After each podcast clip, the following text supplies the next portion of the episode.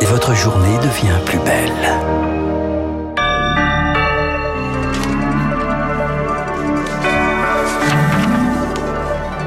Voilà, il est 9h02 sur l'antenne de Radio Classique. Voici le journal incontournable. Voici Augustin et le débat sur l'immigration à l'Assemblée. La première ministre Elisabeth Borne présente les grands axes du projet de loi qui sera financé au début, qui sera finalisé au début de l'année prochaine.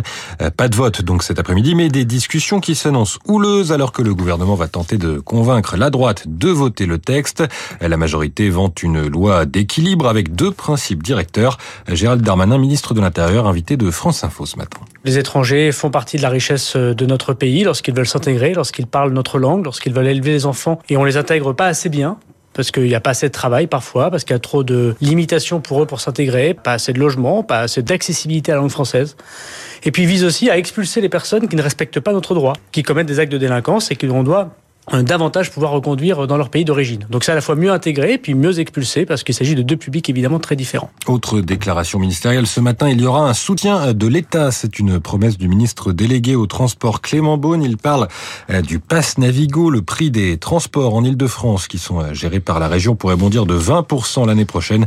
Euh, L'État promet donc que cette hausse ne sera pas significative. Et puis, nouvelle attaque de drones en Russie. Ce matin, c'est ce qu'affirment les autorités locales. Hier, le Kremlin a accusé l'Ukraine d'avoir frappé deux bases aériennes sur son territoire.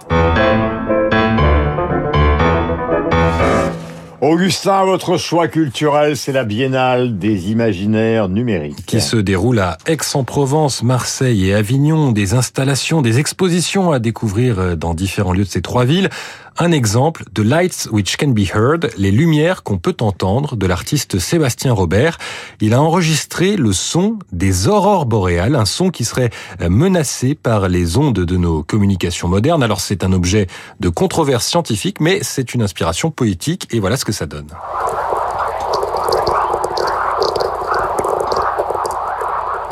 Donc ça, ce serait le son que font euh, ces magnifiques aurores boréales. Il faut dire que cette édition de la Biennale est consacrée au thème de la nuit.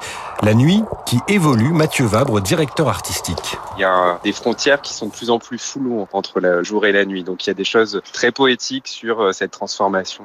Le jour devient de plus en plus euh, présent par la lumière blanche qui éclaire nos paysages urbains et qui viennent aussi nous couper du ciel étoilé, qui perturbe les écosystèmes et notre rapport au vivant. Pour retrouver le ciel étoilé et pour vivre cette nuit artistique, c'est donc à la Biennale des Imaginaires Numériques. C'est à Aix, Marseille et Avignon jusqu'au 22 janvier.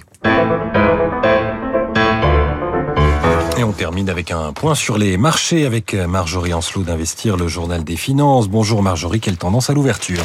Bonjour Augustin, eh bien la bourse vient d'ouvrir en toute petite baisse, hein, moins 0,15%. À ce stade, ça fait à peine moins 1% de jour, rien de bien méchant donc, mais on voit quand même ce matin quelque chose qu'on avait euh, plus vu depuis plusieurs semaines, à savoir que les boursiers enfin commencent à intégrer le fait que la Banque centrale américaine, même si elle ralentit la hausse des taux à partir de ce mois-ci, va continuer à les relever euh, l'année prochaine pour les porter à des niveaux supérieurs à ce qui était euh, précédemment prévu. Les banquiers centraux avaient beau répéter ou en tout cas faire comprendre que le taux final serait supérieur à 5%. La bourse ne voulait pas l'entendre. Alors là, ça change un peu depuis, en fait, euh, hier après-midi et la publication d'un chiffre économique un peu trop bon. L'activité américaine, donc, est encore trop forte pour arrêter euh, de créer de l'inflation. Si euh, ce matin, les anticipations de taux sont de 5,02%, il y a un début de prise de conscience en bourse.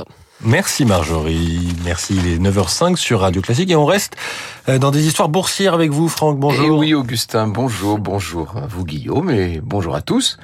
On va parler de bourse et je vais vous parler d'une espèce de délit d'initié qui a été très célèbre, qui a marqué son temps, c'était dans le premier tiers du 19e siècle. Je vous emmène dans une bourse qui n'est pas celle de Paris, mais celle